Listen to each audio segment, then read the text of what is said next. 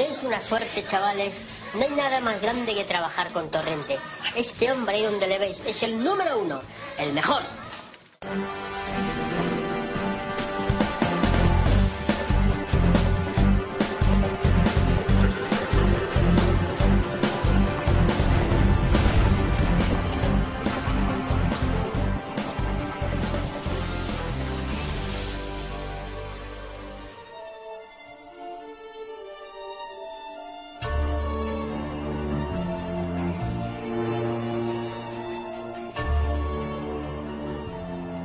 Cartelera Límite Radio. Volvemos esta semana y Marta, hoy tenemos contenidos para todos los públicos. Pues sí, Ángel, porque bueno, hoy podemos decir que tenemos eh, un poco de todo, ¿no? Porque tenemos una peli en plan bastante serio, como es En el centro de la tormenta. Por fin llega en el centro de la tormenta, que nos la han retrasado cuatro veces, nada menos. Ya era hora de que... Pero además tenemos una alternativa mucho más desenfadada. Sí, por otro lado, pues tenemos a Torrente 4, ¿no? Lethal Crisis. Por fin, por fin llega Torrente 4, el retorno de Santiago Segura, de quien hablaremos hoy en el programa. Sí, de él hablaremos hoy en el programa y bueno, tenemos un montón de, de temas de los que hablar y de estrenos que, que comentar. Joan Español, bienvenido de nuevo con nosotros. Encantado de estar aquí una vez más y todas las veces que sean necesarias, por favor. Yo tengo unas ganas de ver Torrente 4 que no me aguanto. que no me aguanto ya, por favor. Yo no tantas, pero en fin. Y vuelve Juanmi con nosotros. Hola, ¿qué tal? Ya he recuperado de mis pequeños problemitas de espalda y demás. Es que los que me han podido ver parecía cisne negro después de la resaca. sí, bueno, tendrías que haberlo visto. Uf, qué ojos tenía. Bueno, Juanmi Martínez, que nos acompaña de nuevo, nos volverá a dar su opinión sobre la actualidad y sobre los rumores que vienen, que tenemos unos cuantos rumores. Y además, Juanmi, en los emails me han pedido tu opinión sobre un par de cosas. Luego lo comentaremos. Perfecto. Bueno, Marta, ¿qué nos espera para, para el programa de hoy? Pues en el programa de hoy tendremos, abriremos boca con la actualidad destacada de la semana, como solemos hacer. Después tendremos el desguace en el que, como hemos avanzado, hablaremos de Santiago Segura. Ese gran hombre, en tantos sentidos. Eh, sí. Después tendremos el avance de la semana con Dylan Dog, de Dove Night, eh, estrenos de la semana, emails de los oyentes. Tenemos unos cuantos. La tertulia, en la que hablaremos del discreto encanto de, del cine chusco, aprovechando el retorno de, de Torrente. Cine chusco, el cine chusco. Qué lástima que no tengamos a Hugo esta semana en el programa. A él, a él le encanta este tipo de cine, pero tú también eres un Yo gran fan. soy un fan porque yo creo que el cine chusco es todo aquel que para mí pues no es chusco. Yo, yo lo, digamos que le doy la vuelta. Para mí el cine chusco es el cine, el cine de Kiarostami, por ejemplo. Y el cine bueno es el cine de Jesús Franco y de Auzores y de toda esta maravillosa gente que, que ha hecho tanto por el cine español y por el cine en- a nivel internacional incluso. Sí, sí, eso desde luego no se les puede negar ¿eh? en, Exacto. en ningún momento. Bueno, hemos visto prácticamente todos Season of the Witch, Hemos en corrido, Tiempo de Brujas. Tiempo de brujas. hemos corrido al cine todos el viernes o el sábado. De, de hecho, Juan y yo coincidimos en el cine, coincidimos de una forma totalmente casual, no, Ah. no habíamos quedado ni nada. Pues sí, la verdad. Y no, no esperaba yo encontrarme la sala tan llena, ¿eh, Juanvi? Hombre, yo la verdad es que hay que decir que aquí en España Nicolas Cage tira bastante, pero es que aparte también nos tira bastante lo que son las películas de época. Sí. O sea, Sí, todo lo que salga de lo normal, porque, oye, en Tiempo de Brujas es una película que no es ninguna superproducción americana. No. Pero, Aunque- aunque lo pero- parezca. Aunque lo parezca, pero, pero, hombre, cuenta con un buen presupuesto y donde se tienen que gastar los cuartos en efectos especiales lo han hecho. Claro. Y por lo demás es eso. eh, A mí es una película que, si bien sí en su parte media aburre un pelín, pues la película es bastante lineal, hay que decir que en general a mí me ha gustado mucho y no he salido nada disgustado del cine, la verdad. Yo también, yo fui al cine por... bueno, quería verla, pero no tenía ningún tipo de expectativa para, para la película. Y ya os acordáis que os comenté la semana pasada pues que la película había tenido unas críticas nefastas en Estados Unidos y había tenido una taquilla muy triste. Eh, y entonces, lo raro es lo que, lo que estamos comentando, ¿no? La película aquí en España pues ha tenido un tirón muy bueno y la verdad es que ha hecho unos números que la distribuidora tiene que estar contenta. Y como película es una película, mm, yo creo que sabe muy bien a lo, la gente a lo que va. Es una película mm, que es honesta en su planteamiento. Evidentemente no te puedes esperar una película para pensar mucho y una película para sacar mucha miga, pero es una película muy divertida, muy entretenida y es una película en que cuando acaba la película tienes una sensación por menos de que no te han tomado el pelo, que yo creo que es importante. Sí. Sí, muy importante. Bueno, hay que decir que esta semana nos iba a acompañar Marcos Saez, Marcos Saez, pero al final no ha podido venir. Un saludo de su parte para, para toda la audiencia y pues desde aquí nosotros a él. Un saludo, Marcos, que por cierto me contaba que había ido a ver Chico y Rita. Chico y Rita, una película que también había llamado mucho la atención y bueno, su opinión general ha sido que aunque flojea un poco en la animación, cosa perfectamente justificable teniendo en cuenta que era la, la primera aventura de animación de, de sus autores, Pues lo que es cinematográficamente hablando, sí que parece una película muy interesante. Además, yo sé que una amiga tuya, Marta, tiene una opinión de ella muy concreta. Sí, una amiga mía me co- bueno, comentaba, le vi que en el Facebook que había ido a ver Chico y Rita, además ella es diseñadora gráfica, entonces le, le gusta mucho ir a ver pelis de, de animación. Entonces ella comentaba que había sido un espectáculo para, sobre todo para los oídos, ¿no? Porque el tipo de música, el jazz este que, que ponen en la peli y tal, ¿Tanto le gusta a Trueba? a ella, a ella le, había, le había fascinado, ¿no? Que no es el tipo de música que ella suele escuchar, pero que le, le, le gustó bastante. Y luego que los dibujos en sí, o sea, que lo que es el dibujo en sí estaba bien, pese a lo que comentaba también Marcos, que cuando está en movimiento la animación ya perdía un poquito. Eso sí que coinciden. Juanmi tiene una opinión diferente. No, no, yo no he visto la película, pero quiero lanzarle un pequeño reto a nuestros espectadores porque el cartel que se ha producido y está en todas las marquesinas y los cines tiene un fallo. ¿Mm? El Ju- que- Juanmi es un gran especialista en encontrar este tipo de el que- fallos en las pelis y en los carteles. Pues sí, chicos, desde nunca, aquí... nunca lo hemos dicho, pero es así. Desde aquí os retamos, mirad los carteles y a ver, es que es tan sutil. Yo tengo que reconocer que yo no lo vi. Me lo dijeron, me dijeron, anda, mira tal, pero luego te fijas. Ya lo tengo, está. Rita va sin depilar. ¿No? Mm, No, pero no, a lo mejor va por ahí. Uy, el no. que- Tiene que ver con el pelo. No, no, no, no, no. haré más preguntas, el que- señor fiscal. El que los desvele, que nos envíe un maravilloso mail. Recordad, un maravilloso mail, no un mail normal y corriente. Sí, ¿Dónde no, nos lo no- pueden no enviar, vale Marta? decir, no vale decir el fallo es esto, no, no, no, que se le ocurre que diga, oye, yo soy de aquí, de aquí Ahí, tal cual, perfectamente me gusta mucho vuestro programa. Con su métrica y... Exacto, correcto. Pues nada, no dudéis en escribirnos para eso o para lo que queráis a cartelera límite radio arroba cinelimite.com. Y ya sabéis, pues bueno, leeremos los emails aquí en el programa, en, en la sección de emails. Y bueno, y os contestaremos a las preguntas que nos podéis lanzar, que, que nos han hecho algunas estas semanas. Vamos a intentar despejarlas. Y nosotros vamos a continuar con el programa. Os vamos a poner al día de la actualidad, de nuestra selección de noticias que hacemos cada semana, de, de lo que más nos ha llamado la atención, lo más destacado.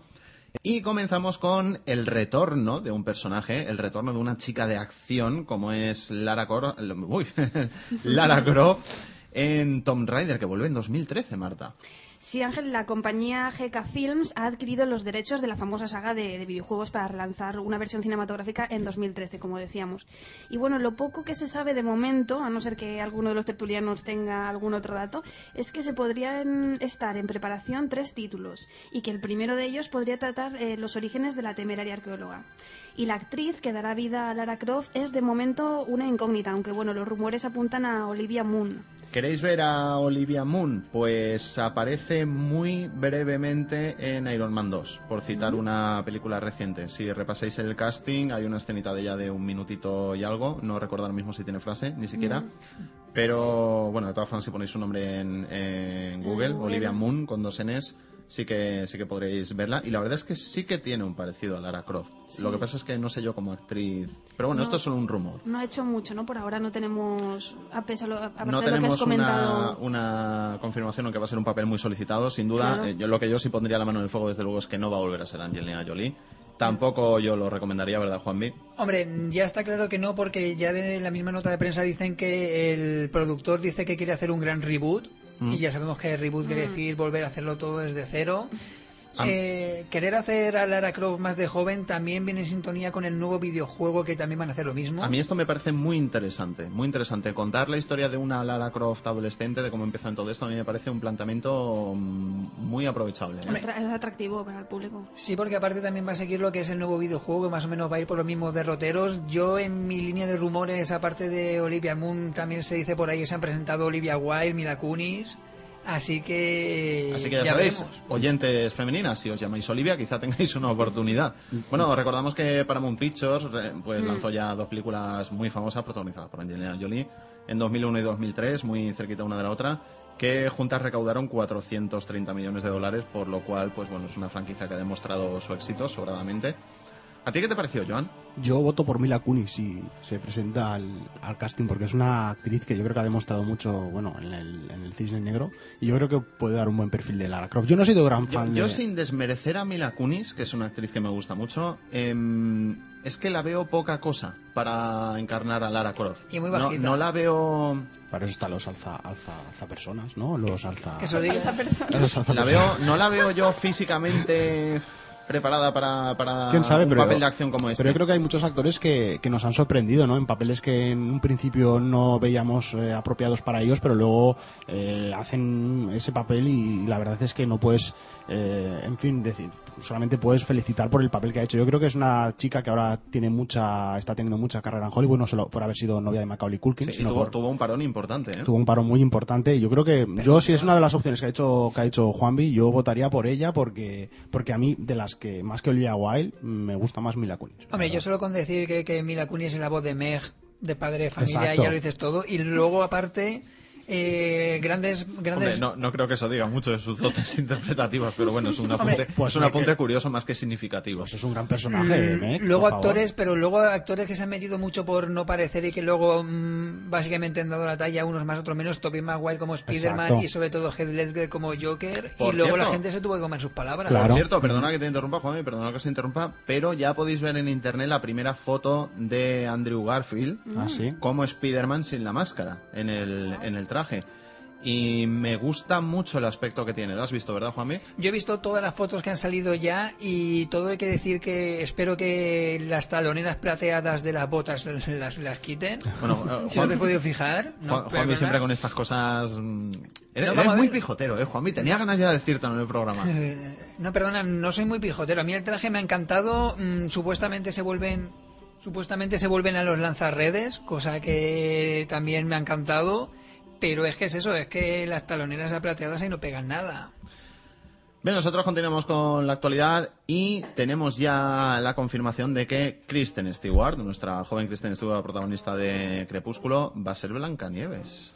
Sí, Ángel, el Eso- productor... Explícanos esto, Marta, porque a mí me ha chocado mucho. Sí, ¿verdad? Imaginártela, pues bueno, es que el productor Parag Patel ha revelado que ella, que Kristen Stewart, dará vida a Blancanieves en la próxima Snow White and the Huntsman.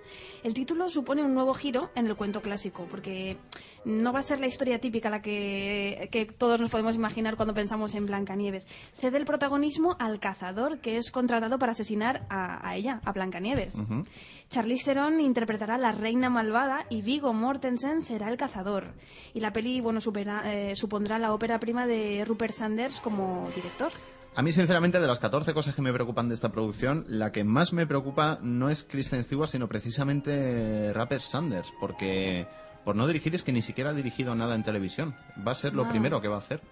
No sé, Joan, ¿tú qué opinas de este proyecto? yo o- Que te veo ahí exasperado. espero espero por, por mi bien que cambien tanto la historia que a Blancanieves la maten a mitad de película para- por, por lo menos no daría un giro interesante a la, a la trama yo es que Kristen Stewart lo siento es que es que no la aguanto no la aguanto me parece una tía muy sosa, y-. ¿Por, por qué no le damos un voto de fe como le dimos a Leonardo DiCaprio en su día? Pero yo, a ver, yo es que pero yo con no Leonardo hay DiCaprio color, ¿eh? no, siempre he visto atisbo de un gran actor, ya lo demostró en películas como Diario de un rebelde Sí. y, en, y en otras películas, pero es que esta, esta chica, yo de verdad, en- yo, yo no sé si en Crepúsculo era por el personaje que era tonto en sí, el personaje de Bella, pero, pero es que... eh, Es Igual es que lo hacía de demasiado verdad, bien, Joan. que Igual. ahora sí, ahora no, ahora me muerdes, ahora no. que- Bueno, yo- A él lo que no le gusta es el personaje, a lo mejor. Yo, sinceramente, Bueno. y me gustaría que los oyentes nos mandaran un mail si están de acuerdo con lo que voy a decir, a mí me parece que el mayor problema que tiene Kristen Stewart Mm. ahora mismo es que su mejor película con diferencia hasta la fecha, que es la de The Runaways, Exacto. no la ha visto nadie. Exacto.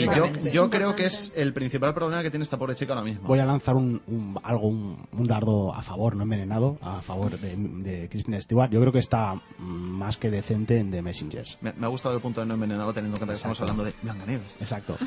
Eh, The Messengers yo creo que ella estaba más que correcta ahí en, en, en la película. Eh, yo creo que el protagonismo era, el- bueno, era- el personaje ya era lo mejor y ella estaba, la chica estaba bien, hay que decirlo. Hombre, yo solo rompiendo una pequeña lanza a favor, hay que decir que, oye, no, tampoco nos podemos basar en Crepúsculo porque ya de por sí son cortitas, pues oye, dejemos que, que la chica, no, dejemos que la chica se lance en una De peli un de poco la de que sí. ella va a ser la absoluta protagonista. A y luego ya intentemos criticar o no, depende de cómo No, salga. sí, Es que, es que claro, no hay que, no hay que olvidar que Crepúsculo, dentro de que sea mejor o peor saga, es al fin y al cabo una novela rosa. Una novela rosa llevada un, po- un paso más allá. tal, pero sí.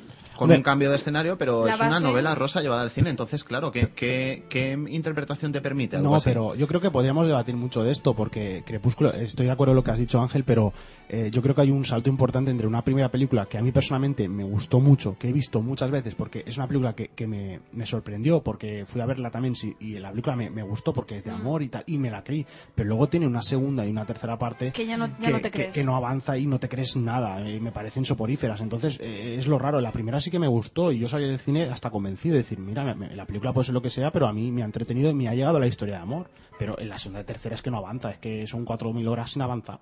Bien, pues nosotros pasamos de Blancanieves y de historias de amor a algo mucho más oscuro, porque ya ha comenzado el rodaje de la nueva, de la nueva Silent Hill. Marta, esta es una gran noticia para Hugo, que lástima que no nos haya podido acompañar. Danos más detalles. Silent Hill Revelation es la, la que, de la que vamos a hablar, que ha comenzado su rodaje en Toronto bajo la dirección de Michael J. Bassett. Se trata de una continuación directa de la anterior entrega de 2006 y será protagonizada por Adelaide Clemens y Kit Harrington. Dos actores muy jovencitos, muy jovencitos, poco conocidos. Y bueno, los productores de la última entrega de Resident Evil están a la cabeza de la película, que será rodada en 3D. Como era de esperar, Esperar, seguramente con las de- mismas cámaras que utilizaron para, Mm. para la última Resident Evil. Esperemos que sea tan, tan buena y fascinante como la primera. Yo, la primera fue una película que yo es una película que adoro. eh, me parece una película con una estética envidiable y aparte con, con un guion muy trabajado para, para mi entender. Yo no, yo no, yo no soy gran fan de los videojuegos. Digamos No, que no está directamente Mm, mm, relacionada. relacionada. Se puede ver, Sí aunque está- no sea- Sí está relacionada, Sí. pero no, no es una adaptación directa, ¿verdad, Juanmi? No, porque en la primera el protagonista era un hombre, aquí Sí. es una mujer. Más o menos sí que se repite el mismo esquema, pero no, no sigue los mismos derroteros porque mezcla bastantes partes de los videojuegos. Sí, pero. Yo por lo que he podido ver de la sinopsis del 2 parece que va a seguir un poco la sinopsis del segundo videojuego de la chica buscando al padre, así como un poco al revés y que aparecen en Silent Hill y demás. Pero como he visto que van por otros derroteros, no lo sé. Yo solo tengo que decir que para mí Silent Hill junto con la primera Mortal Kombat son las mejores adaptaciones que ha habido de un videojuego al cine hasta ahora mismo. ¿No incluyes la de Mario Bros? Mm, esa, esa no se habla, de esa es el top 100, es el top 1 celestial. Yo ¿no? fui a- Es la Sí. in- innombrable. Yo fui al cine a verla, qué bonita era. Y yo, pero como éramos críos... Pues eso, Silent Hill, ya te digo, yo creo que es muy. La primera fue muy buena. Yo creo que va a ser difícil mantener un- por lo mínimo el nivel, ¿no? A veremos qué nos hacen los productores y los- el director. Pero entonces, para los que no somos seguidores tampoco del videojuego, es una peli que se puede ir a ver, ¿no? Sí, Al margen de que uno no claro, sea... Es, una buena película por derecho Sí, propio, ¿no, Joan? Yo, Que no necesitas- De verdad, yo ya te Yo, digo. yo nunca he jugado al videojuego y a mí la película me gustó mucho, Yo, ¿eh? yo a mí la- eh, eh, yo cuando fui a verla sabía que se basaba en un videojuego, pero yo no había jugado a ese videojuego. Y, y yo cuando Pese salí del cine, te- me- me- es una película que me encantó, a- adoro, y lo digo así con la boca muy grande, la adoro y la he visto muchas veces y me parece que las actrices y todo el reparto estaban muy bien y que la historia que contaba era una historia mm, que te absorbía. O sea, yo me acuerdo que me pasé dos horas en el cine mm, absorto, casi sin moverme de lo que estaba viendo. Bien, nosotros, bueno, nos alegramos, nos alegramos de que haya salido adelante porque tuvo muchos problemas de cambios de guion, de cambios de productores y, bueno, como siempre decimos en el programa, parece que sea poca cosa esto de, ah, ya han empezado a rodar. Pues bien por ellos, ¿no? No, no, es muy importante, es muy importante porque casi garantiza que la película saldrá adelante Sí, exacto. y Eso es un gran paso. Eso pasa con muchas pelis, ¿no? Que cuando vemos que empieza a rodar, para nosotros es una satisfacción porque vemos que la cosa de verdad eh, Te ya- confirma que eso se va- confirma que ya no están en preproducción, ya, ya, ya están ahí físicamente En me- metidos en, en- en agua de. De hecho, de hecho, mientras muchas veces está la película en fase de concepción, pues muchas veces se queda perdida en el infierno Sí. del desarrollo, este término que, que inventaron en Estados Unidos, Sí. del que hablamos en un anterior Conecta Cine, lo podéis buscar, además se titula así, el, el infierno del desarrollo, y, y podréis escuchar la tertulia, ahí explicamos un poquito en qué consiste, aunque os podéis hacer una idea. Pero una vez que comienza el rodaje, Sí. ya es muy raro que se cancele. Pasó, por ejemplo, con Spider-Man 4, pero es raro que ocurra. A ver si pasó con Spider-Man 4, además cuando ya hasta John Malkovich por- iba diciendo por las esquinas que él iba a ser el buitre y de repente hicieron Clock. Pero es raro, es raro. Es muy raro. Mm, Luego están cosas como parones como en El Hobbit o la última Bond, pero fue porque quebró la productora, así que ahí no hubo más tu día. Mm. Y una pregunta que tengo yo, ¿alguna película, a, a excepción de Lost y La Marcha, de, bueno, la de Terry Gilliam, que Eso se haya empezado, que haya empezado el rodaje y, y lo hayan tenido que suspender? Hombre, Waterworld tuvieron que suspenderlo durante mucho tiempo porque donde tenía montado el chiringuito hubo un tornado. Y en Star Wars, en el episodio 4, eh, estuvieron a punto de dejarlo porque tuvieron una tormenta de arena gigante en los escenarios, creo que fue de, del desierto de Túnez o algo, y Tatooine se le fue... eh, ¿Cuánto, cuánto hubiera, cuánto hubiera perdido el cine si se hubiera cancelado esa, ese rodaje? ¿eh? Sí, Qué- pero qué cosas, ¿eh? Sí, pero además es que George Lucas iba tan estresado esos días que estuvo a punto de decir de mira que eres. Porque Sí, an- de hecho, antes de rodarla creo que contenía todo el pelo, ¿no? es que incluso básicamente se dejaron escenas por rodar porque se les había cascado y dijo, mira, que le... y la rodó después y aprovechó para rodarlas cuando hicieron el episodio 1. Pues fíjate, fíjate.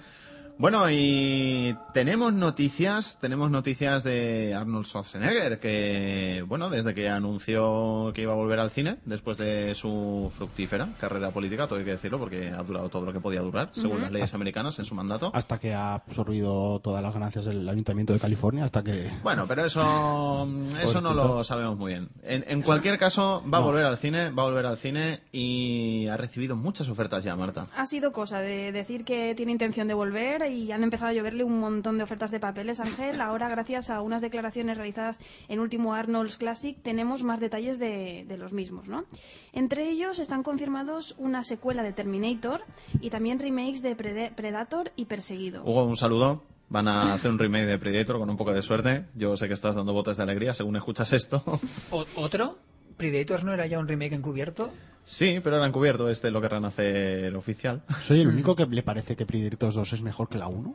Sí. Pero bueno, no solo, no solo remakes de estos clásicos, también hay guiones originales, sí, ¿verdad, también hay guiones originales y por bueno, por si esto fuera poco, falta poco mm, para que se publique un cómic con él como superhéroe protagonista. Van a convertir a Schwarzenegger en un superhéroe de cómic, ¿qué os Bueno, de hecho es- es- lo es ya un poco, ¿no? Lo es ya Para- un poco, allí sí. en Estados Unidos él es bueno y también fuera de allí. Bueno, que Hollywood ya tiene una adaptación cinematográfica del mismo en el punto de mira es bueno ya es un secreto a voces, ¿no?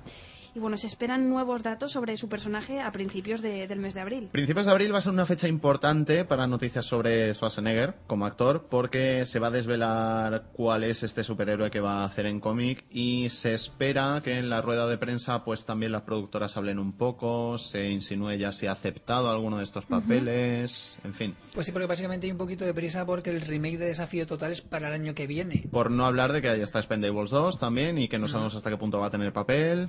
Yo, yo quiero que haga un remake de Un padre en apuros, por favor, o la segunda parte, o la tercera ya, por Los favor. gemelos golpean dos veces dos. O Junior, ¿os acordáis de Junior embarazado? Ay, La segunda parte de Ay, Junior, y con el Danny DeVito, qué bonita. Y Emma Thompson, ¿qué hacía Emma Thompson en esa película? Una tía con Oscar, ¿me lo puede contar alguien? Los gemelos golpeando veces es una gran película, ¿eh? Es así, es así, pero Junior ya... Hombre, yo he leído una biografía de Schwarzenegger y dicen que es la película con la que cambió en, en Estados Unidos por lo menos, fue un gran exitazo Mm. y fue la película con la que Schwarzenegger se descubrió como un actor que podía hacer algo más de que gruñir y matar. ¿No fue en Hércules en Nueva York eso? Pues eso, eh, bueno, Hércules en Nueva York es de estas de VHS que te encuentras en las gasolineras tira, Juanmi, te voy a lanzar una pregunta. lanza. ¿Crees que Dwayne Johnson aceptó ser el hada de los dientes para intentar seguir el camino de Schwarzenegger y demostrar que podía hacer de todo? Hombre, el hada de los dientes y anteriormente ya había hecho la montaña embrujada. Oh, pero dentro eso no es nada en comparación con la hada de los dientes. Sí, pues sí, de- dentro del pack de las pelis tre- de esta triple Disney que hizo, luego la otra que, que era un jugador de fútbol americano y se le presenta una hija en la puerta y demás. pues, es, I- es la Insisto, más- no es nada en comparación con la hada de los No, no, sí, sí. Papá por sorpresa, creo que era esa Sí. película. ¿O- Hombre, papá, por sorpresa, sí, creo que se llamaba así o algo Creo así, sí. no sé. Era muy bonita, yo la vi. Pues sí, y bueno chicos, a, a colación de la última noticia de Schwarzenegger, mis redes internas me acaban de confirmar una noticia y digo... ¿Era, era ese señor de negro que ha entrado? ¿Era Sí, ese? Si lo has visto tienes que morir, lo siento. Eh, Luego- uh, Yo no la he visto. ¿Qué, Luego- qué señor? ¿Qué señor? visto. Luego, luego os comentaré el rumor, pero esto me ha impactado mucho porque ahora veréis porque aquí va a caer como una bomba porque ya está confirmado y es que Stallone ni va a escribir ni va a dirigir Expendables 2. ¿Por, por algún motivo? No dicen nada, va a salir, va a seguir siendo el prota, pero ahora mismo dicen que él está en otras cosas y no va ni escribir ni dirigir. Ostras, ¿os imagináis a Stallone y ya? Pues y a me, Schwarzenegger? me gustó bastante el guion de la ahora. primera, ¿eh? Me Sí, gustó bastante. Sí, en la servilleta doblada en la que hicieron el guion creo que la tienen guardada de recuerdo. Yo me imagino a Stallone y a Schwarzenegger haciendo Brokeback Mountain 2. Los dos ahí juntos. Bueno, por cierto, por cierto, si queréis disfrutar de Schwarzenegger en sus tiempos mozos, si, si le queréis conocer en sus tiempos mozos antes de que se empezara a dedicar al cine, pues hay un documental bastante famoso en Estados Unidos, pero bastante desconocido fuera de él, que nunca ha sido doblado al castellano, desgraciadamente, Básicamente. que es Pumping Iron, que Juan y yo lo descubrimos no hace mucho. Y bueno, es un documental, pero es muy entretenido, es muy, muy entretenido. Ahí podéis ver a Arnold Schwarzenegger. También podéis ver a Lu Ferriño, A Lu Ferriño. cuando todavía no era actor. Y ni, se, ni no se pintaba de verde. Y no se pintaba de verde. Pero un documental de, de- Es un documental de culturismo, porque fue su Ah. último Olimpia, fue su último Olimpia, pero salen muchos fragmentos de él, de Vale. Schwarzenegger como, como persona, él hablando, diciendo lo que piensa y, y está muy curioso, está muy entretenido. Solo está en inglés, se ha reeditado en 2003 en una versión remasterizada que me enteré el otro día. Bueno, aunque me he podido enterar que hace poco le ¿Se hicieron en un en canal. España, Juanmi? Pues hace poco la emitieron en un canal de la TDT española, no sé en qué, no sé si estaba subtitulada o la doblaron porque yo no pude verla y no he conseguido nadie que me diga en qué estaba, pero lo investigaremos. Bueno, en cualquier caso, si compráis el DVD americano, si compráis el DVD americano, eh, podéis encontrar subtítulos para el DVD. Y creo que tanto en el Media Player como en el, si os reproducís en el ordenador, creo que los podéis montar. Joan, ¿tú sabes algo de si se ha llegado a editar en España? ¿Tú que estás un poco más en el Eh, DVD? mm, No, eh, yo que casi 100% no, porque yo un poco, no es por fardar, eh, amigos y amigas, pero sí que controlo un poco lo que... No, no, sí, Joan controla lo mucho. que va mucho, saliendo mucho. y no va saliendo y el documental, o sea, siendo como una persona de Schwarzenegger, que yo es una Mm. persona que la verdad que, a ver, yo le tengo respeto porque a mí es un tío que me gusta las películas que ha hecho y yo lo hubiera salido. Yo aquí en España, que sepa yo, a no ser que haya sido de una manera muy extraña, que es una edición muy básica, muy mala, que se viera muy mal, porque las hay, hay muchas películas que, que yo a veces eh, me quedo un poco flipado, digo, está, La la han editado y la han editado, pero luego, claro, la calidad que la ves dices, mm, normal. Sino calidad cutrera del VHS de Sí. la gasolinera ha pasado incluso- a. No- término de cartel límite radio. incluso muchas películas que, que no llegan a los a lo mejor a los grandes almacenes eh, pero sí que se venden en páginas a través de, de- de internet Mm. que luego eh, están pedidas a lo mejor en grandes almacenes pero nunca llegan físicamente o sea las tienen en la base de datos no las puedes pedir porque son eh, películas de pedidos muy pequeños pero luego la puedes adquirir Sí. por una por alguna página web Un día, un día podemos hablar de los canales de distribución y- Sí. y, cómo, y cómo se han llegado a, a vender en según qué Por sitios ejemplo, packs piratas Eh, un ejemplo de Holo- cosas. Holocausto Holocausto Caníbal 2 acaba de salir en DVD en teoría pero no la venden Holocausto Caníbal Do- 2, ¿en sí, serio? Sí, es una película que yo quiero, eh, he preguntado en sitios, mm, la, la aparecen en la base de datos, Pero no no, te la tienen, pedir. no me la pueden pedir, pero mm, la puedes conseguir por alguna página web que venda películas. Mm. Entonces es algo muy raro, pero claro, el gasto de envío, imagínate. Claro, no te compensa. No me comp- bueno, me- pero me la, ha pedido, me la ha pedido igual, ¿eh? Bien, pues hasta aquí la actualidad. No sé, Juanmi, si tienes algún rumor más Sí. antes de concluir la, la sección. Mm, No, como noticia no, pero ya mi sección propia, sí. Últimamente hay dos rumorcitos, uno basado en videojuegos y otro basado en uno de nuestros superhéroes favoritos. Porque si ya bien dijimos que el rumor que prácticamente está confirmado de que Kevin Costner va a volver al cine siendo el padre adoptivo de Superman, mm, ya Bueno, no pinta mal. y Diane Lane va a ser la mamá Kent. Ahora solo falta de- decir quién va a ser el malo.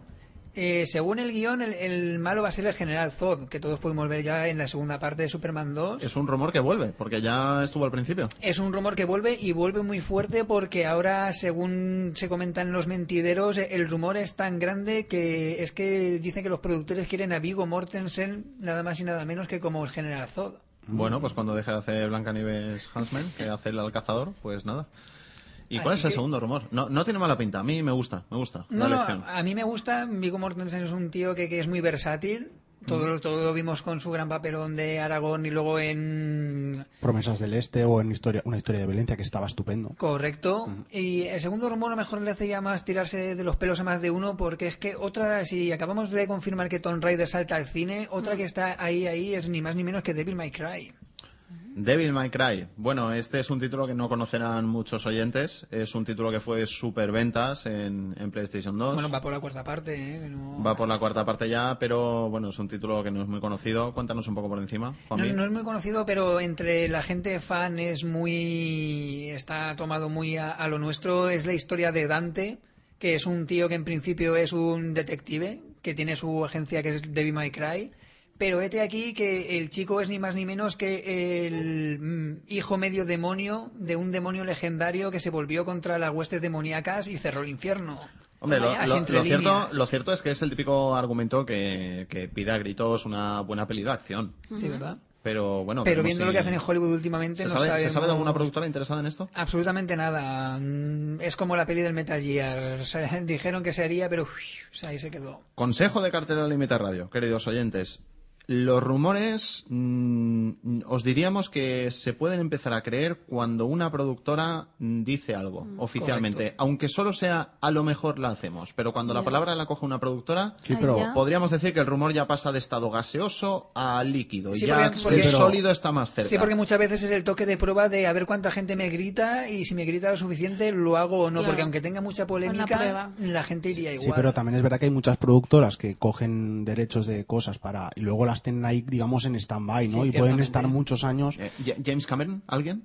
James Cameron, Sí, ¿verdad? que, tiene, que O sea- tiene comprado los derechos de la mitad de anime japoneses. Claro, haces un. compras, esto me interesa, pero luego al final no, no se mueve el, el guion, ¿no? Pero bueno, sí que es un paso Hombre, eh, menos- importante que compren eh, o, o que se interesen por un guion de, o por un videojuego. por Hombre, un- sí, pues, por, hombre, por lo menos para eso están lo- las fechas de, las fechas de vencimiento porque Sony ha hecho el Mm. reboot de Spider-Man ya porque si no el contrato volvía a Marvel Disney. Yo tengo una, una pregunta retórica. ¿Cómo es posible que tantos videojuegos, que me consta que hay muchos interesantes, nadie se interese por ellos, pero luego hagan películas como Esta bola es un peligro 3 o, o cosas así? ¿no? Pues- pues- Daría para una buena tertulia. ¿eh? Yo, a ver, yo, Sí, no soy, yo no soy experto en videojuegos, pero eh, es que yo sé, me consta que hay muchos muy interesantes y claro, no, Bueno, no ya- lo Y Y entiendo. mucha gente interesada en verlos en pelis. En un, en un Conecta Cine anterior de nuestra época de, de Conecta Cine, pues dedicamos un programa a los videojuegos que vino Brody, ¿os acordáis? Vino Sí. Brody, que bueno, que hacía el podcast de, de GamePod.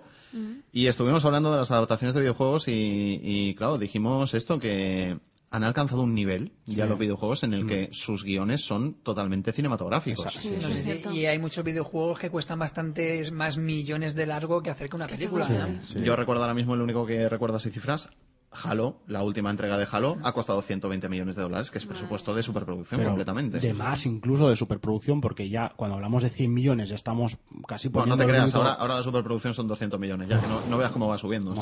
James sube el listón. Bueno, pues con esto concluimos la actualidad y si os parece, pues empezamos con, con el desguace en el que, como ya os hemos avanzado, vamos a hablar de, de Santiago Segura, Ese gran hombre. ese gran hombre en todos los sentidos, ¿no? Que decíamos antes. Y bueno, su segundo apellido, que también no, no sé si muchos lo conocéis, yo desde luego no. Santiago Segura Silva. Santiago Segura Silve, esa SS, nuestro querido Santi Segura. ¿Es familia Yugo Silva, por favor? Eh, No sé yo, creo el que no. reparto de Oh. genes. Físicamente no se parece mucho. ya, ya decía yo, digo, no creo, no creo.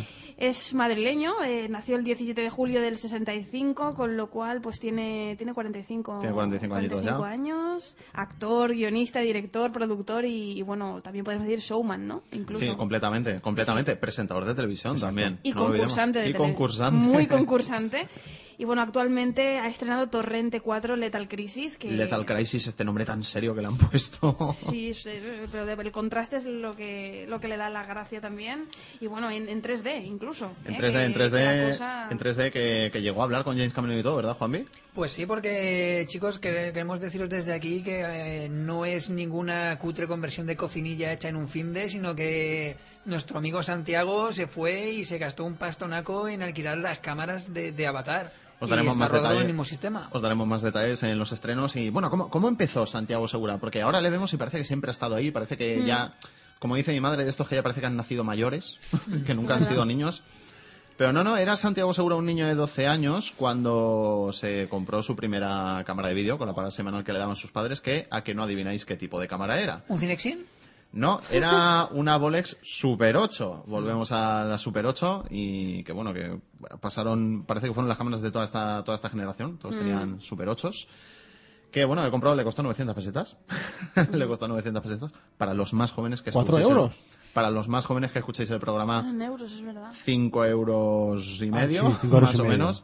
Extrapolados a esa época sería un pastonaco. Se la compró en el rastro de Madrid, donde, bueno, donde también compró diverso material cinematográfico más adelante. Y los cartuchos de esta cámara le permitían grabar cortometrajes, muy cortometrajes de solo tres minutos, porque era para lo que daban los, los cartuchos. Él estudió Bellas Artes, algo que a ti te ha sorprendido, Marta. Sí, la verdad, no, nunca me había parado a mirar la, la biografía de este hombre. Y sí que siempre he pensado, ¿este hombre de dónde, ¿de dónde vendrá? Apareció un día y- estudió la carrera de, de Bellas Bellas Artes. Artes. Bueno, como, como dice mi hermana, pues todos los que estudian Bellas Artes están un poquito tocados de la cabeza. Decir, apuntar, por cierto, que mi hermana estudia Bellas Artes y por eso lo sabe. Lo sabe bien. Y bueno, tras licenciarse, pues tuvo trabajos tan variados como doblador de porno. Doblador de porno. Estuvo muy metido en la industria del porno, haciendo muchas cosas. ¿Muchas menos, cosas? me- menos de actor, hizo Ah. prácticamente de todo. Actor de teatro independiente, fue camarero, fue vendedor de libros a domicilio. Mm. Estuvo haciendo diversos cortos. El último, el último fue en 1989, Relatos de Medianoche, con el que ganó el premio del certamen de Cinema Jove de Valencia de aquel año, en el que ganó 100.000 pesetas. Y esas 100.000 pesetas, pues bueno, las, las invirtió en, las volvió a invertir en, en hacer cine, que era lo que quería hacer. De todas formas, lo que mejor se llevó de, de este certamen de, de Cinema Joven de Valencia fue que fue apadrinado nada menos que por Fernando Trueba. Aquí le conoció él- y el apadrinó, le cayó muy bien, le gustó mucho su estilo y le aconsejó que se lanzara a realizar los cortos en 35 milímetros. Él le hizo caso y realizó tres cortometrajes. Para financiar el primero fue ayudado por cinco amigos y participó en gran cantidad de concursos de la tele. Esta es la etapa que tanto nos sacan en los programas de zapping de Santiago Segura participando Sí, en la tele. a como No te rías que es ¿no? peor, efectivamente, no te rías que es peor, Locos por la tele, Vivan los novios, El huevo de Colón, programas todo, que ya, ¿eh? sí, sí, sí, Estaba sí, ahí estaba en todas hombre. partes. Estaba, estaba muy acostumbrado a estar delante de la cámara ya, ya desde el principio. Los tres cortos tuvieron premios, los tres fueron premiados y uno de, a uno de ellos le dieron nada menos que el Goya. El Goya al mejor cortometraje y se emitió por televisión en diversas cadenas. Mm, En el 93 creo que se lo dieron. Fue el de, fue el de Killer Barbies que hacía de vagabundo o eso. Es Killer Barbies es una pelicu- es una película, No, pero ¿no? él hizo, es que estoy confundido. Él hizo, él hizo uno de los últimos cortos que hizo antes de saltar al cine. Cine fue de vagabundo asesino o algo. Mm, Puede ser, yo te digo miraré. que Killer Barbies fue la película que hizo con Jesús Franco, que él admiraba mucho y admira mucho, que aún está vivo y Pues, sale a lo en el mejor me he 95. confundido- en A lo el mejor me he 95. confundido y es eso. Bien, en cualquier caso, la colaboración más fructífera pues la tuvo con Alex de la Iglesia, un, un director también en cierto modo en su línea, que bueno, tras conocerse en el Festival de Cortometrajes de Valencia, en el que bueno, en el que el, el Alex de la Iglesia presentó Mirindas Asesinas, ese, ese mítico de Mirindas Asesinas y Pequeñas Viciosas, fue el de Santiago Segura, que fue la cinta que ganó el certamen, por cierto. Él le fichó para su primer largometraje, que fue Acción Mutante, en 1993, ese clásico de- del cine español así más alternativo. Y su salto a la primera fila del cine español le llegó realmente en el 96 con El Día de la Bestia, otra, claro. otra obra cumbre de, de este cine alternativo, oscuro español, que, que tuvo un poco su edad en estos años, al principio de los 90. Por El Día de la Bestia ganó el Goya a Mejor Actor Revelación.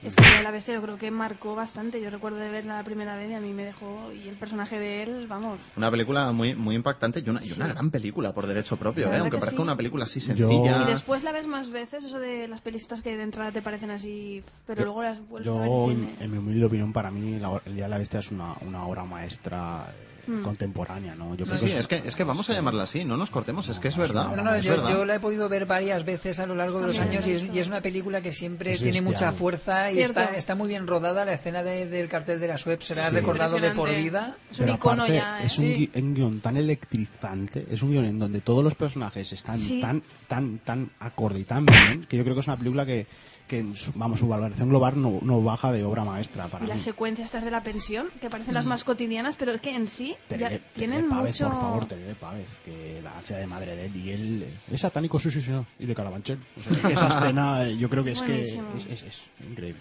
Yo solo que decir que durante una temporadita estuve trabajando en un cine y cuando estrenaron aquella maravillosa película que era Las fantásticas aventuras de Borja Mari y Pocholo creo Pocholo. que era, Mm. eh, pudimos estar un rato con él y tal y aparte de decir de que solo había hecho la peli por llevarse el sueldo, ir ahorrando para los torrentes y otras cosas, mm, yo decir que más o menos es más serio que las películas, pero, Pero- que, que- que tiene ese airecillo, la verdad. También está un poco cansado de lo que es eh, el halo torrentil, porque todo el mundo cuando le ve siempre está que si la pajilla, que si esto, tal. Hasta las que eso, quieras que no, cansa un poco cuando no estás de promoción de los torrentes, pues entonces sí que vale todo. Pero que, oye, a mí me sorprendió mucho. Hombre, yo he de decir que, por ejemplo, Borja Maripocholo no es una película muy... Pero bueno, a mí me, me gustó más, por ejemplo, que La máquina de bailar.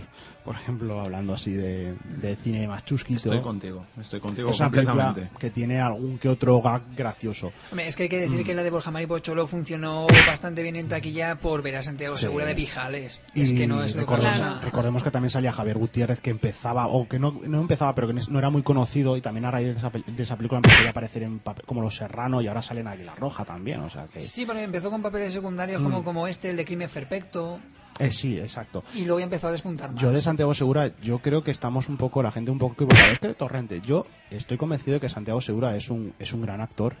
Hombre, Sí. va- vamos a hacer un repaso de, de sus películas porque tiene una filmografía muy extensa. Películas, atención, en las que por lo menos a mí me ha llamado la atención que aparece Santiago Segura, pero parece que nadie le recuerda por ellas. Como es, aunque haya sido en papeles muy secundarios, como es en Killer Barbies, efectivamente, como tú decías, Juanmi. sí. Solo se muere dos veces, de Esteban Ibarreche. Airbag. En Airbag, en Airbag, eh, todo el mundo recuerda a Airbag, pero parece que nadie se acuerda de que, de que Yo me acuerdo este. de Yo la ver rodar en Airbag, pero de Santiago Segura no. Pérdida Durango, una gran película, esta fue antes de Torrente, justamente La niña de tus ojos. El oro de Moscú también. París Tombuctú, otra gran película, De también, también Bueno, salía él. Y, y también hay que recordar que es grandísimo amigo de Guillermo del Toro y que ha aparecido en todas las Blade. Y en Hellboy 2. Y en Hellboy 2. Y en Hellboy 2. Es que, mm, no sé, también podríamos decir, bueno, doblando a Sullivan en Monstruos S.A., que luego Marta, luego Marta nos contará porque ha, doblado, Santiago. Que- que ha- también ha doblado ta- a- ha hecho un gran trabajo de doblador también también. fue criticadísimo y luego hizo un papelón, pero a toda la medida. Yo Sí, re- sí, sí, vamos. Yo, yo reivindico Tremendo. Beyond Reanimator, que a mí me sigue pareciendo una película súper graciosa, la de tercera parte de Reanimator que se rodó aquí, eh, se rodó en Valencia y la cárcel modelo de Valencia, que él salía poco porque tenía, digamos, muchos compromisos eh, persona- eh, profesionales. Entonces se habló con Brian Yuzna, que era el director, que también son muy amigos de la Fantastic Factory, y se ve que él quería salir más, pero por, por impedimentos eh, profesionales no pudo. Por cierto, hemos mencionado Hellboy 2, también salía en la primera Hellboy, era el conductor del tren, si lo queréis localizar. Sí, sí. Y yo casi, yo os voy a decir una cosa, de sagas suyas, sagas por las que se les reconozca a él, a mí me gustan mucho más en Easy Dizzy que, en, que en que en Torrente. Sí, sí, sí. Y, y por Easy Dizzy parece que ya nadie se acuerda de que él Es hizo verdad, Easy es que Dizzy. Torrente parece que lo arrasa, lo arrasa bastante todo, ¿no? Los Hombre, trabajos que a mí la primera hacer. de ACDC me gustó mucho. La dos no la he podido ver todavía porque ya me pilló fuera de época y ya no tanto, pero yo es una película que, que me reí mm, bastante. Hombre, Y bueno, y recientemente, recientemente ha aparecido en Balada Triste de Trompeta. Sí, al principio de la película. Esto es muy reciente. A ver, yo entiendo también el éxito de- mm, que tuvo Torrente, ¿no? Torrente es una película, yo creo que, que- que es un homenaje a todo ese cine, mm, en teoría, más zafio que se hizo en los 60-70, que ya hablaremos después de lo que parece zafio para muchos.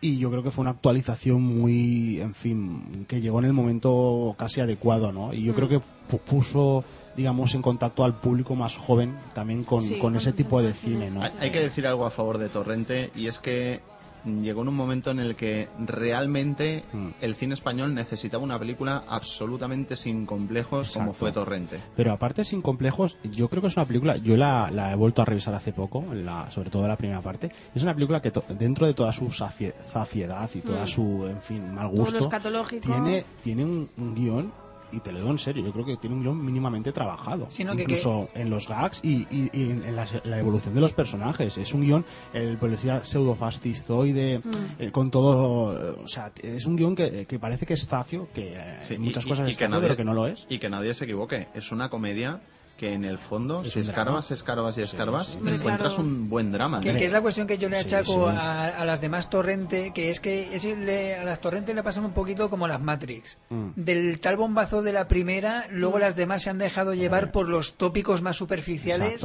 que, que es lo que atrajo a la gente. Más Sí, hasta, hasta el punto de que el tráiler de la última realmente no te dice nada de la historia. No. Es Nada, el nada. videoclip de Bisbal Mm. con Nada. escenas de la película Mm. y realmente no te está contando nada. Yo, bueno, de la primera es verdad, el personaje, acordémonos de Tony LeBlanc, que Tony LeBlanc, yo Sí. creo que el personaje, aunque no nos morimos de risa con él, es un personaje tristísimo, con la casa y el Mm. Goya que se llevó merecidísimo. Luego yo creo que en lo que está comentando Juanmi tiene razón, pero yo creo que eso ya en la tercera sí es donde ya es el todo por el todo. Yo creo que la segunda aún tenía algún ápice interesante, ¿no? Acerca de, de la corrupción política, urbanística. Recordemos a Juanito Navarro haciendo de alcalde de Marbella con, con la venta de los terrenos y Ese, tiene ese algún- Ferrari 355 con el Exacto. escudo del Atleti.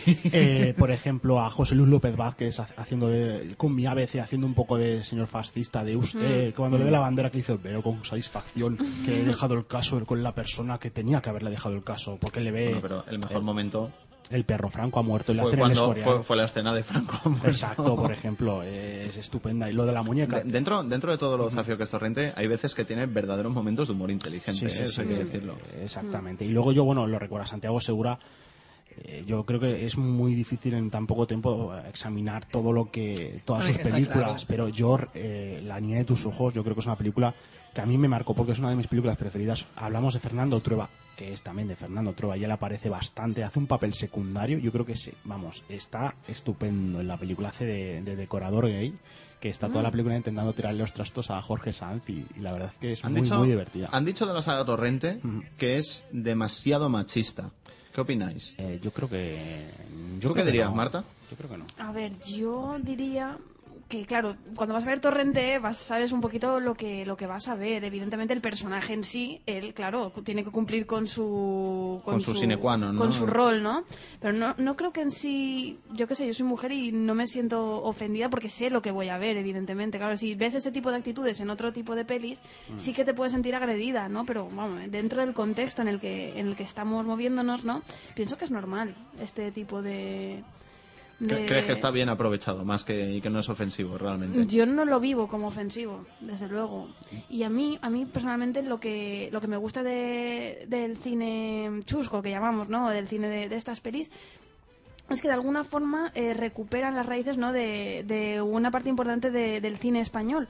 Porque luego tenemos a directores pues como Amenábar, ¿no? que pueden hacer pelis muy elegantes y bueno, que no tienen nada que ver, pero que no beben de las raíces de- del cine español, sino que beben más de la manera de hacer cine de Hollywood Sí, o sí que es cierto, Hitchcock porque- y este mm. tipo de, de cine. Sin embargo, te vas a gente como, como Santiago Segura que te hacen una película que, que la estética y la raíz de la que está bebiendo, ¿no? La ves que es muy de aquí Tienes ese saborcillo de los quizás, 60. quizás esta peli vista en otro sitio mm, no se entiende de, de la misma Siempre- manera. ¿Os siempre me he preguntado, ¿Cómo la siempre me he preguntado cómo verían Torrente fuera de nuestro país. En YouTube, Y lo han visto. en el tráiler de Torrente 2, que estuve revisionándome los trailers el otro día, habían comentarios, diversos comentarios de extranjeros diciendo en inglés, diciendo en inglés que era la película extranjera más divertida que habían visto. Es que claro. Bueno, Pero es que a partir de Torrente 2 es más fácil, pero ¿cómo verían Torrente 1 fuera de nuestro país? Siempre me lo he preguntado.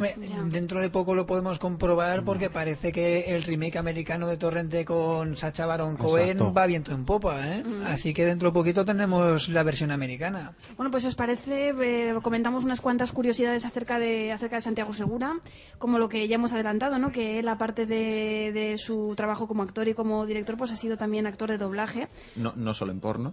no solo no solo en cine porno sino que ha doblado a pues a muchos personajes entre ellos por ejemplo podríamos destacar su papel poniéndole la voz a- al monstruo Sullivan de Monsters de Monsters S.A.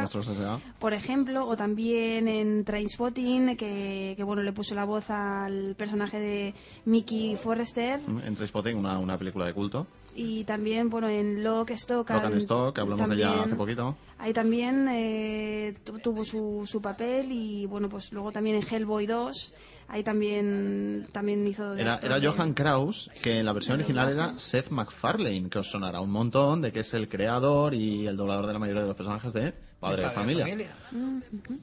Y bueno, pues aparte de, de esta faceta suya, pues podemos comentar que al acabar la carrera estuvo a punto de meterse a profesor de instituto. Esto a mí me ha chocado mucho. ¿Os imagináis a Santiago Segura de profe de instituto? Apareciendo por la puerta. Yo, me, yo vuelvo a estudiar la EGB otra vez si, si está el de profesor. Hombre, hay profesores peores, ya lo sabemos.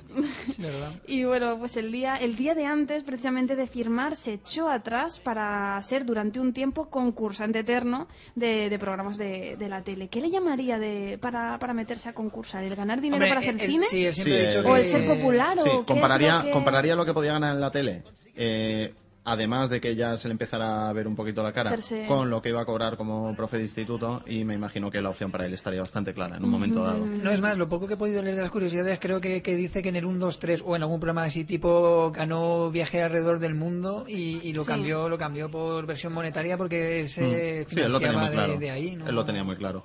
Él envió una carta a los académicos de los premios Goya, atención, pidiéndoles que votaran por su corto, ya que si ganaba daría una gran ilusión a su abuela de 92 años, ver a su nieto en smoking. Atención, la alegría no era que ganara el, Goyo, el Goya, la alegría era La verle abuela. a él vestido de smoking. Eh, bueno, y una, Claro. y una gran anécdota que no está ahí en el, en el anecdotario, creo que es cuando se estrenó Torrente 3, él puso en los mundos de Internet un archivo con el nombre Torrente 3, para que la gente se lo descargara creyendo que era la película. Pero era un mensaje de él vestido de torrente diciendo, sois unos hijos de tal, para tal, porque no sé qué, ir al puto cine, porque tal. Y el, el curioso efecto fue que la gente luego buscaba ese archivo. En vez de buscar la película pirata, buscaba el archivo para el tener el, archivo. tener el archivo de Santiago Segura. Y bueno, tenemos más, tenemos más curiosidades, Marta. Sí, además, bueno, pues esto, destacar, ¿no? Lo, lo, lo, cómo se le ocurra a él el tema de, de la promoción de, de sus pelis. A mí me parece algo, algo muy, muy importante con esto que acabamos de oír también. Y bueno, pues eh, para promocionar Torrente 2 se le ocurrió hacer una apuesta con el presentador de Crónicas Marcianas, con Sardá, de que adelgazaría 20 kilos antes del estreno de la peli. Y faltaban solo tres meses. 20 Lo- kilos en tres meses, ¿eh? Y lo fuerte, lo fuerte es que, es que lo, lo logró. Y, y lo consiguió, lo consiguió. 20 kilos que era precisamente lo que engordaba para, Para para encarnar a José Luis Torrente. Y bueno, pues luego aparte también comentar que su padre en la fábrica donde trabajaba enseñaba el periódico a todo el mundo diciendo, fíjate mi chaval, dónde ha llegado, ¿no? O Fíjate, sea que... fíjate. Y bueno, desde los tres años... Sí, es, que- es muy cinéfilo este hombre. Atención al dato, ¿eh? Esto a mí es, me ha impactado, mm, más que, que lo de antes, ¿no? De lo de la carrera de Bellas Artes. Me, me ha llamado muchísimo la atención porque dice que fue por primera vez, bueno, a los tres años es la primera vez que fue al cine y desde entonces Santiago ha visto una media de dos películas diarias. Una media de dos películas diarias. ¿Eso? Desde los tres años. Eso es un cinéfilo, pero vamos. Desde los tres años. Yo. estoy seguro, Santiago, de que mm, no sé si Es esto, lo- mentira esto- porque cuando tenía tres años no no, sé- había VHS ni había nada. no sé si esto lo, lo podrás reconocer en algún momento de tu vida, pero yo sé que hay días en los que te has levantado, has estado viendo pelis todo el día y te has acostado. Yo Para- sé que esto es así, sé que Pues esto es así. Y bueno, tenemos también una curiosidad relacionada con Tony LeBlanc. Pues claro, lo, lo, hemos- lo lo ha comentado un poquito Joan antes, el mítico actor español Tony Leblanc no actuaba desde que en el 76 sufrió un accidente. Entonces Santiago le propuso el papel del padre de Torrente y él aceptó. Aunque al principio Tony no, no veía la parte de comedia de su personaje. Pero, pero luego la tiene, claro. lo entendemos, lo entendemos. Sí. Y además fue el gran reclamo de Torrente. ¿eh? La Mm. primera Torrente se hizo muy, muy, muy famosa porque se recuperaba Tony LeBlanc en el papel. Sí, sí, fue el retorno de, de Tony LeBlanc. Pues sí, con, con Tony Blanc, que bueno, como yo creo es uno de los actores eh, más queridos y para mí uno de los mejores comediantes de- del cine español, ¿no? Es un, ya sabemos que todos los torrentes pues son películas en que, bueno, sobre todo la primera que se hizo con sin dinero porque él no podía no podía pagar, pagaba se ve que en especies y bueno, tenía muchos muchos amigos eh, en fin, actuando. Yo recuerdo que, por ejemplo, en la primer torrente teníamos también a Fernando Trueba haciendo un papel de, de- de cura, eh, Ah. dando la, la hostia consagrada a Espartaco ¿Y, Santoni. y Alex de la Iglesia salía por ahí? En así la de modo de... primera no lo recuerdo. No, No, pues, lo pues, recuerdo, ahí, pero... ahí se picarían, ¿no? Alex de la Iglesia, Alex de la Iglesia, un gran amigo de, de Santiago Segura y sí, puede que puede que se pique, que mencione Juanvi y llega algo más porque llega el combate de nuestro desguace. Esta semana tenemos un combate, si ya tuvimos un combate de pesos pesados de Jason Statham contra Bruce Willis, no es nada en comparación a cómo se va a combar el suelo del ring con el peso de estos dos pesos súper pesados porque vamos a enfrentar a Santiago Segura contra Alex de la Iglesia. Muchos kilos encima del ring y bueno, esto, esto ¿qué, qué puede pasar aquí, Marta? Aquí puede pasar de todo. Vamos a ver cómo, cómo Va- queda la cosa. Porque... Voy a, voy a citar, que me perdone la audiencia igual por la palabra un poco fea, pero voy a citar una frase de Herba, película en la que recordamos que apareció Santiago Segura. Yo creo que aquí van a haber ondanadas de hostias. que comience el combate. Bien, a la izquierda del ring está Juanmi defendiendo a nuestro Santi Segura, que se enfrentará contra Joan Español defendiendo a Alex de la Iglesia. Se hará lo que se pueda, vamos a ver. bueno, yo creo que en comparación, yo creo que son incomparables. Yo creo que Alex eh, de la Iglesia ha demostrado durante casi ya más de 20 años que es uno de los directores más importantes del cine español, que puede manejar la cámara sin, en fin, a niveles, eh, vamos, increíblemente altos, ¿no? Sin envidiar a maestros incluso americanos.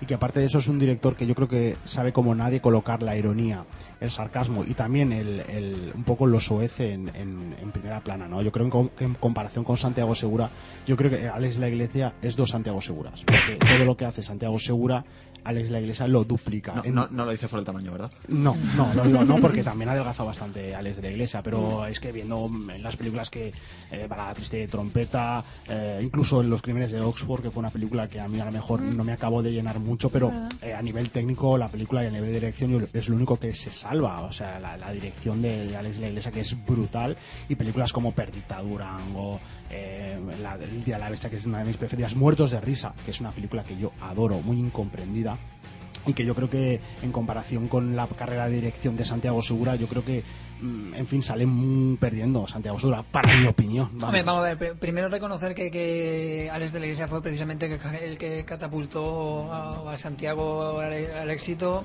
Hombre, comparar todo, toda la filmografía de Alex de la Iglesia con la de Santiago Segura como director, porque Santiago solo tiene las torrente, no es Di- ¿Dirías que es un golpe no válido? Hombre, es un golpe no válido, pero digamos que eh, Santiago Segura siempre ha arriesgado más con las Torrente que a lo mejor Alex de la Iglesia con sus películas, porque hay que recordar que dentro de las tres Torrente, eh, Torrente 2 tuvo la persecución con vehículos y explosiones más cara de la historia de España. No sé si de momento es la más cara, pero en su momento fue la escena de acción más larga y cara. Bueno, pero ahora la triste trompeta tenía una de las secuencias iniciales más impactantes de la historia del cine español y también con un presupuesto espectacularmente alto. o Ya, sea pero, que- pero, pero ahora tienes Torrente 4 en 3D y en Torrente 3 se atrevió a estrellar un avión contra las Torres Kío. Claro, y también Alex de la Iglesia es un director eh, muy, muy respetado en, en Estados Unidos. También tiene muchos amigos y sus películas han llegado también a todo el público, cosa que las de Torrente se han quedado solamente en España, aunque han comprado no, los no, eso no es cierto, ¿eh? se han comprado los derechos para Eso no es cierto. Sí que se han emitido en el extranjero, ¿eh? se han emitido pero que no han tenido una recaptación de taquilla eh, considerable, cosa que las de Alex de la Iglesia,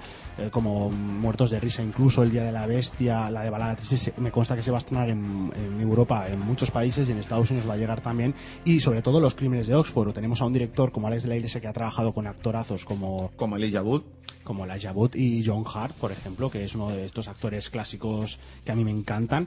Es una película también, pues eso, que tuvo la producción americana que le salió bastante bien a nivel técnico. Él tampoco podía incluir mucho en el, en el, en el guion porque ya estaba casi todo, eh, en fin, eh, acordado, pero también recordemos que La Comunidad es una película que en Estados Unidos, en el Festival de Nueva York, fue una película que sorprendió de tal manera que aún en día rezuman los ecos de, de- de aplausos que tuvo en, en, Bueno, en las es- salas. Es un duro golpe el de la comunidad, ¿eh, Juanmi? No me extraña. Eh, Es un duro golpe, pero de- de- oye, de- todo podemos decir cómo Santiago le vaciló durante toda Blade 2 a Wesley Snipes y cierra, es más, cierra esa película y siempre estará el mito de en Hellboy cuando sale que es el conductor del tren, mientras va estampando a Hellboy diciendo que se quita y dice, "Eh, eh, Torrente 3. Sí, pero no estamos hablando de estamos hablando de, de directores. Eh, ahí está actuando, no está dirigiendo. Ya, porque a veces Eh, de la iglesia no sabe, no sabe No actuar. es porque sepa Eso actuar, está perdona, claro. sí que sabe actuar, pero en esa película estamos hablando de directores. Entonces, mm, yo No, creo estamos que hablando en general, Bueno, chaval. estamos hablando de Esto, director. esto es un combate, Juan- Joan. Vale, vale, vale. Sí, vamos, a muerte. esa muerte.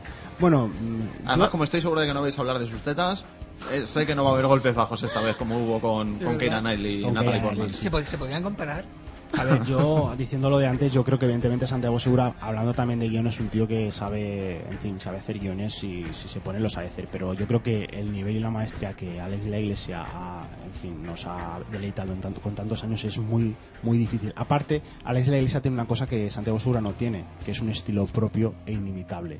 En- ya sea en el uso de la cámara, ya sea en los toques de guion eh, que sabe, digamos, eh, meter, aunque es una palabra mala, todo el sarcasmo y toda la, y toda la ironía eh, en los momentos cumbres de la película. Yo creo que Santiago Segura, eh, uno de sus defectos es que eh, a nivel de dirección es que es muy irregular, ¿no? Digamos que Alex La Iglesia es un director que como controla mucho más eh, el tema eh, de dirección, sabe cómo eh, lle- llegar al espectador al lugar y al sitio eh, de que él quiere llegar. O Bueno, sea, pero también, también tienes que medir la dificultad de dirigir y ser protagonista a la vez, que estás más tiempo enfrente de la cámara que detrás.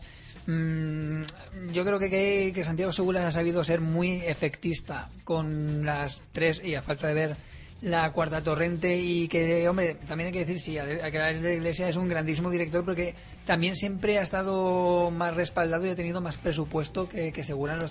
Eh, yo creo que te equivocas porque acordémonos que tanto Acción Mutante como El Día de la Bestia son dos películas que tuvieron un presupuesto, sobre todo la de Acción Mutante, que fue un presupuesto ínfimo y que se hizo casi todo con toneladas de imaginación porque fue una película casi que pasó, tuvo mucho éxito, digamos, eh, después de su estreno, fue una de estas películas que pasó desapercibida, pero que luego al paso del tiempo mm, fue una película que ganó, ganó, ganó pulso, ¿no? Bien, final del combate. Final del combate. Se han acabado vuestros asaltos Bueno, yo, yo creo, Marta. ¿Quién yo crees que ha creo- ganado? Yo creo, Marta, ahora me darás tu opinión, pero yo creo que la mayor experiencia de Alex de la Iglesia ha sido capaz de. De vencer a- Si no de tumbar a nuestro Santiago Segura, por lo Mm. menos de, de ganarle por los puntos. Sí, ¿Estás de acuerdo? Me parece que sí.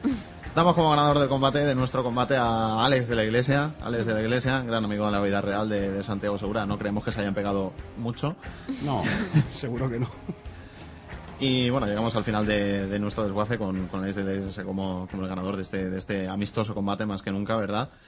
Nosotros vamos con el avance de la semana y es que os vamos a hablar de Dylan Dog, un título de misterio, terror, thriller basado en el bueno en el cómic de culto de Tiziano Sclavi un cómic- uno de los cómics italianos más, más famosos de, de la historia de su cómic nacional. La va a dirigir Kevin Munro, al que, bueno, al que recordaréis o quizás no queráis recordar del todo de TMNT, que son las, las Tortugas Ninja, la versión de 2007 que produjo Michael Bay.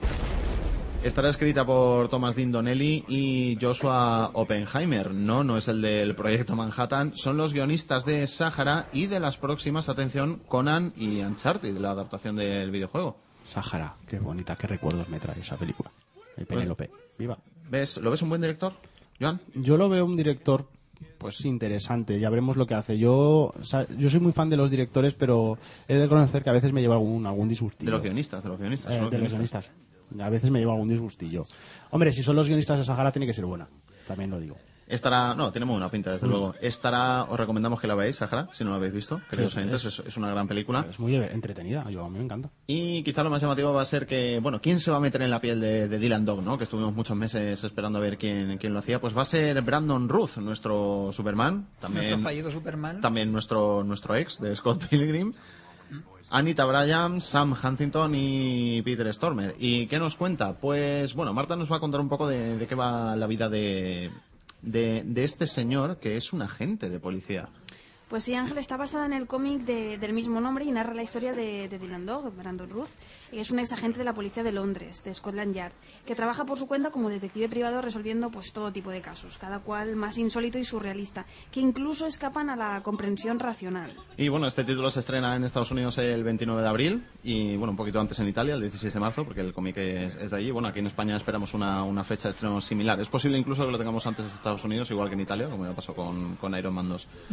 Nosotros ahora vamos a la, hora, a esta semana, a las películas que podréis ver esta semana, comenzando con El Centro de la Tormenta, el retorno de Tommy Lee Jones. En la antigüedad las personas ponían pesadas piedras en las tumbas de sus muertos para que sus almas no vagaran y afligieran a los vivos. Espero que esta pobre chica estuviera muerta antes de que empezaran a cortarla en pedazos. Pero yo estaba a punto de aprender que los muertos pueden flotar en el aire con la densidad y la luminosidad de la niebla. Ayer alguien violó y asesinó a una chica de 19 años. Parece que estamos hablando de un psicópata. Quizá, creo que la conocía. Ya no tienes 17 años. Has hecho todo lo que has podido.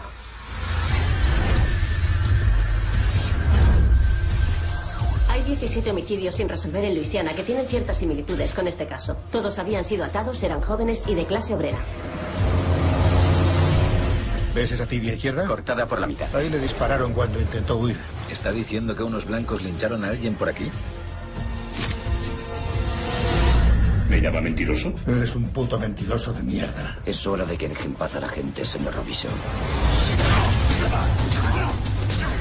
El centro de la tormenta es eh, bueno es una es un drama es un thriller dra- dramático de filmas el director es Bertrand Ta- Tavernier Beltrán Taverner, un, un gran director. En este, bueno, Electric Mist es el título original, eh, lo que vendría a ser Niebla Eléctrica. Al ver el tráiler pues entenderéis por qué, por qué se llama así. Y bueno, es el retorno de Tommy Lee Jones, la acompañan John Goodman, Peter Sarsgaard, Kelly MacDonald. Este drama que nos va a contar la, persecución de la búsqueda de la justicia por parte de él, que es, que es un agente de policía, en una ciudad que parece que se va a volver completamente contra él. Y bueno, esta es un poco la, la apuesta seria de esta semana. Y si queréis algo completamente diferente, completamente desenfadado, pues nada mejor que Torrente 4. ¿Qué pasa, chavales?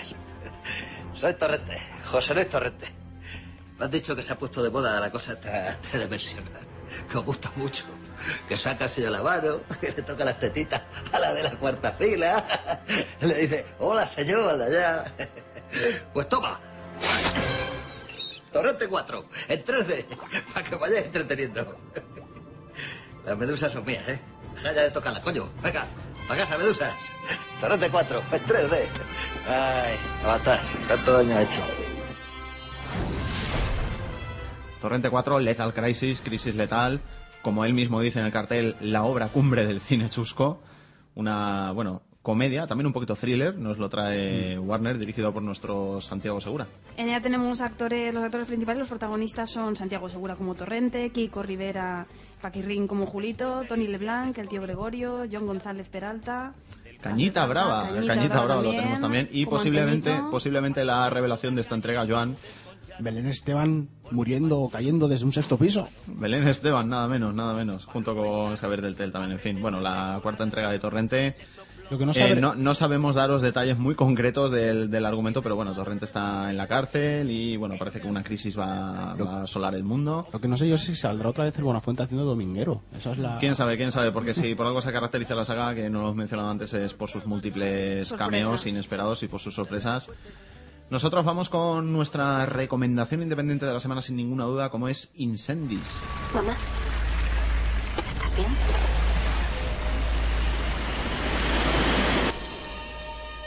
Testamento de la señora Nahual Marwan. Apertura del testamento ante sus dos hijos.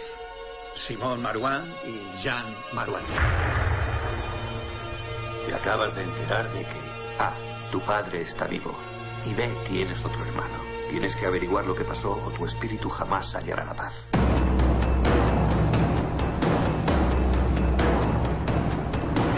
Para encontrar a vuestro hermano, investigad el pasado de vuestra madre.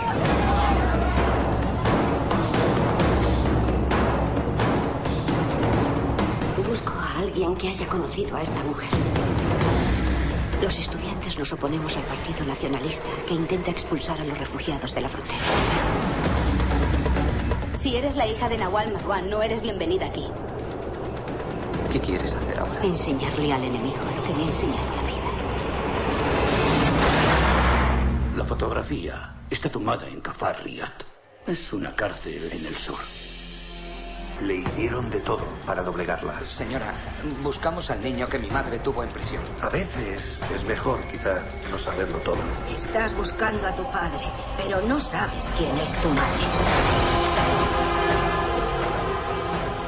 Incendies o Incendies, no, no nos ponemos de acuerdo en cómo pronunciarlo. Es este drama que nos trae Alta Classics, dirigido por Danis Villeneuve. Pues la peli va de, de dos hermanos que quieren descubrir la verdad acerca de, de la vida y del pasado de, de su madre. lo cual les llevará a través de, de un viaje de, de descubrimiento. Y bueno, es una película que ha llamado muchísimo la atención y nosotros os recomendamos que, que no os la perdáis porque será una de las producciones independientes más, más notables del año. La muerte nunca es el fin de una historia. Y Joan, nos quedan dos pequeñas producciones, como Sí. son Cuestión de Principios y Cuidadores. Cuidadores es un documental, realmente, y Cuestión de Principios nos la trae Rodrigo Grande, es la apuesta nacional de la semana. Bueno, es una coproducción hispano-argentina. Eh, en ella tenemos a Federico Lupe a Norma Leandro, que son dos actores argentinos maravillosos, eh, y a Pablo Echarri, que también es un actor argentino muy conocido aquí en España. Y bueno, la película trata de un hombre que se, se- bueno, por lo que sé, lo poco sé, está a punto de jubilarse. Y él tiene, digamos, una, una revista y el, el jefe de él, que es un hombre más joven, eh, digamos que es un coleccionista y quiere esa revista, entonces se la quiere comprar. Y eh, Mm. digamos que hay ahí un rifirrafe porque el, el otro le quiere enseñar al, al chico joven que con dinero no, no se compra, no todo se compra. No Entonces cosa. tenemos una comedia de situación muy divertida. Y luego el documental Cuidadores es un documental mm, estupendo sobre, digamos, la- los familiares de gente que tiene una discapac- discapacidad Sí. física. Nos lo trae Oscar Tejedor. Entonces es un documental, pues bueno, que digamos que como una mesa redonda o en un sitio de reunión, la gente con familiares con problemas, en fin, de discapacidad o de Enfermedades. de enfermedades y con minusvalía, pues se reúne para contar un poco sus experiencias. Yo creo que son dos propuestas muy diferentes pero muy interesantes, a la vez, sí. Bien, nosotros, pues después de los estrenos, no nos queda más remedio que llegar al final del programa porque, bueno, nos hemos quedado sin tiempo, nos hemos quedado sin tiempo, no, no nos suele pasar esto, pero, pero bueno, hoy, hoy nos tenemos que ir ya. Eh, dejamos pendiente, dejamos pendiente nuestra tertulia en la que hablaremos de, del encanto Del oculto, a veces, a veces no tan oculto, sino muy notable de- del cine chusco. Creo que Beatriz- Os emplazamos, os emplazamos para la tertulia en nuestro siguiente cartelera Límite Radio. No os lo, no os lo perdáis, que, que hablaremos de ello, que es un tema que está. Sí, nos hemos dado cuenta de que puede dar mucho de sí, ¿verdad? Está muy, muy interesante. También nos pondremos al día con los emails de los oyentes. Aquellos que nos habéis mandado emails, no os preocupéis, no os preocupéis, los tenemos ahí guardados. Y, y pues bueno, en el próximo programa tendremos un, un pequeño especial. re- reservaremos un hueco especialmente grande para los Ujú. emails de los oyentes. Nos pondremos al día, lo prometemos. Os hablaremos del cine chusco y, como siempre, de toda la actualidad del cine. Y volveremos con nuestro desguace y os contaremos todos los estrenos. Juanmi Martínez, un placer tenerte con nosotros con esos datos que nos has aportado. La semana que viene tienes, tienes mucho que decir, que en los emails te han preguntado bastantes cosas. Perfecto, pues nada, me iré preparando hasta la semana que viene, chicos. A mí no me han preguntado nada. Yo en español, un placer. Desgraciadamente, pues no, no te han preguntado nada, pero bueno, Oh. todo puede ser que durante esta semana haya algún email preguntando por ti. Chicos, chicas, animaros, por favor, que estoy muy solo. Joan, un, un gran especialista en cine español y en, y en cine independiente. Sí. Preguntarle que, Sí. que sabe muchísimo, ¿eh? Hay que aprovecharlo, que lo Tengo tenemos yo aquí. una, había traído yo un libro de petaca de todas las películas chuscas, y ya, ya hablaremos de No te hace ni falta, Joan, no te hace falta. Las llevas tú todas ahí en, en la cabeza. Bueno, yo también deciros que os espero la semana que viene en nuestro próximo programa. Marta San Martín, no os perdáis el cartel al límite, Por donde he presentado por aquí nuestra compañera para poneros al día en 10 minutitos de, lo, más, lo importante que os trae la, la cartelera de la semana. Yo soy Ángel Moraleda, ha sido un placer estar con vosotros esta semana. Volveremos la próxima con lo que os hemos prometido, al promesa a la que no faltaremos, y con el rito, el retorno de Anthony Hopkins en este thriller sobrenatural. Hasta entonces, ved mucho cine y pasadlo bien. Esto es de lo peor de ser policía. Hasta que pasa algo, es un collazo.